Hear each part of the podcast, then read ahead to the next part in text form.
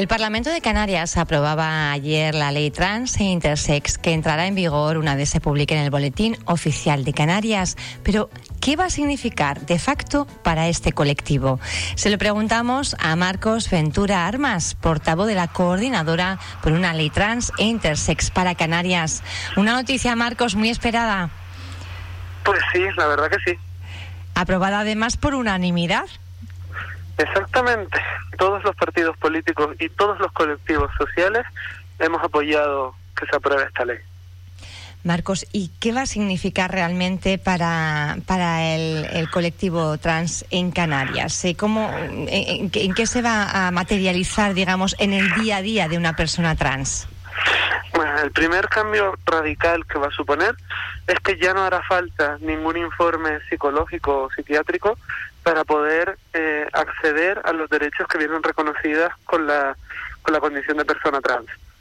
Esto es un cambio brutal porque hasta ahora los informes que nos obligaban a, a aportar nos hacían pasar por un proceso eh, que no solo es patologizante, no solo te hace sentir que, eres una persona enferma y que, y que está mal lo que eres, sino que eh, además son muy sexistas, profundamente sexistas, y te obligan a, a moldarte a una determinada forma de, de, ser hombre o de ser mujer para poder obtener ese, ese beneplácito, ¿no? Bueno, la gente que, que ha pasado por este proceso relata cosas como que para poder darle el certificado con el que poder acceder a sus derechos, el psicólogo te pregunta que si prefieres orinar de pie o sentado o si prefieres jugar con coches o con muñecas. eh, este proceso eh, degradante, porque lo entendemos como algo degradante, a partir de ahora va a dejar de ser un requisito obligatorio y, y esto va a suponer un cambio muy grande para para la vida de mucha gente. y además de eso, muchas eh, aplicaciones en distintas políticas públicas que van a centrarse en luchar contra la discriminación. Eso es muy muy importante. Otra de las cuestiones también que se ponía sobre la mesa es eh, bueno esa obligatoriedad, ¿no? A la que se sometía a las personas trans de tener que someterse, bueno, pues a un tratamiento hormonal que muchas veces iba en contra de su propia salud. Sí, exactamente. Eso a partir de ahora tampoco es un, requisito. Las personas trans decidirán por sí mismas si quieren o no quieren someterse a un procedimiento, eh, un tratamiento hormonal y además eh, cómo quieren hacerlo.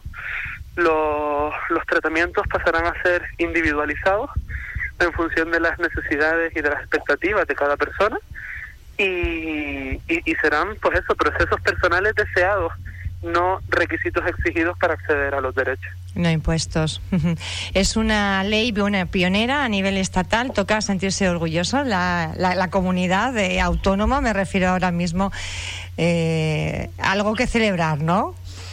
Por supuestísimo. Somos, ahora mismo tenemos la ley trans más avanzada de España.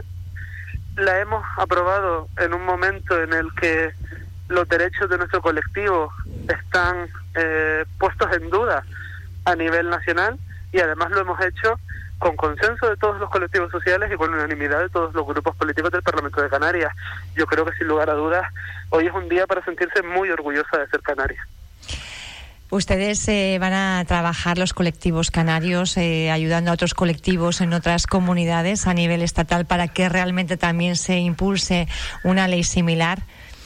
Por supuesto, el colectivo trans trabaja siempre en red, ya no solo en España, sino incluso a nivel internacional, la, la exigencia de la despatologización y de la autodeterminación que hemos conseguido que se apruebe en la ONU y en muchos países del mundo, como pueden ser Argentina, como puede ser Malta, como pueden ser Dinamarca, los Países Bajos, eh, también en muchas comunidades autónomas, en, en España ya hay 10 comunidades autónomas que tienen una ley trans, eh, seguiremos trabajando, por supuesto, y como dijimos ayer en el Parlamento, eh, el siguiente objetivo es el Congreso de los Diputados.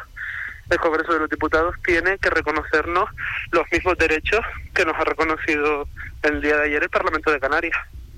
Ahí va a ser más complicado lograr esa unanimidad, Marcos.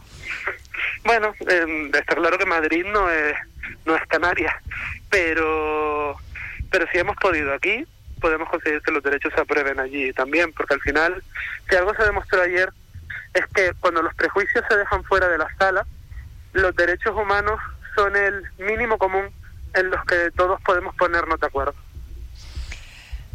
Marcos Ventura Armas, portavoz de la coordinadora una ley trans e intersex para Canarias, muchísimas felicidades por este logro que de los que ustedes lógicamente ha sido una parte muy muy importante y estaremos eh, también muy pendientes de narrar a ver si se, se logra también esa conquista en el Congreso de los Diputados. Un abrazo grande, gracias y felicidades. Muchas gracias.